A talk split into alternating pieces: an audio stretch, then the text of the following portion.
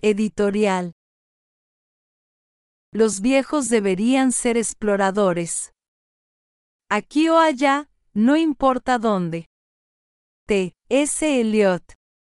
Piénselo bien antes de articular una respuesta, cedería su lugar en el metro, línea marrón Pantitlán-Tacubaya o London Underground, a Mike Jagger, el saltimbanqui cantador de The Rolling Stones?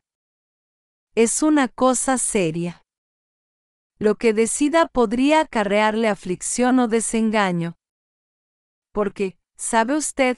Los octogenarios ya no son lo que eran y en ese mismo instante podrían invitarlo, o no, a una juerga memorable de seis décadas de roncarol. A sus treinta, cuarenta o cincuenta, ¿ya no está para esos trotes? Cuestión de estilo, perspectiva vital, modos, maneras, costumbres, instintos, ciertas dosis de carga genética y buena o mala madera. Desde luego, nadie negará que las fronteras entre la vejez y la eterna juventud son movedizas y todavía inescrutables.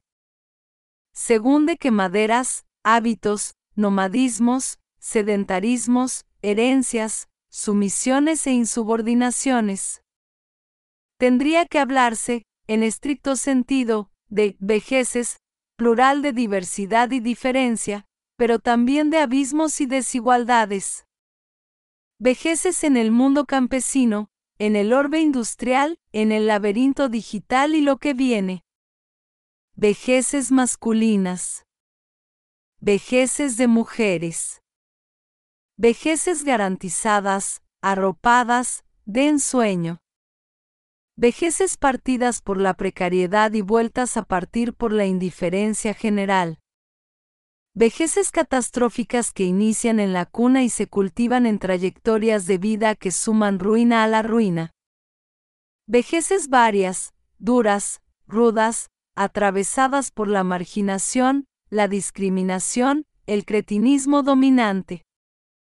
Vejeces de clase, de género, de etnia, de opción sexual.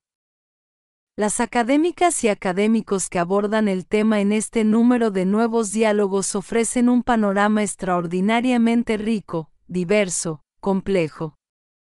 Un recuento de todo lo que se sabe y lo que aún ignoramos desde la biología, la demografía, los estudios sociales y de género, la medicina y la psicología, la economía, la perspectiva cultural, la mirada del cine.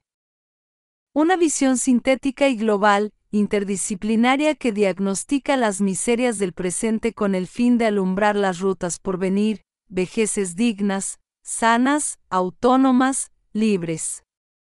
Estamos lejos del ideal, pero empezamos a identificar cómo y por dónde. Por cierto, lo de Hacker y otras piedras rodantes, Kate Richards celebró en diciembre sus primeros 80 años, no es solo un guiño irónico y de buena vida, sino un síntoma, octogenarios, nonagenarios, centenarios en plenitud vital, creativa, sensual, sentimental, por los cuatro puntos cardinales.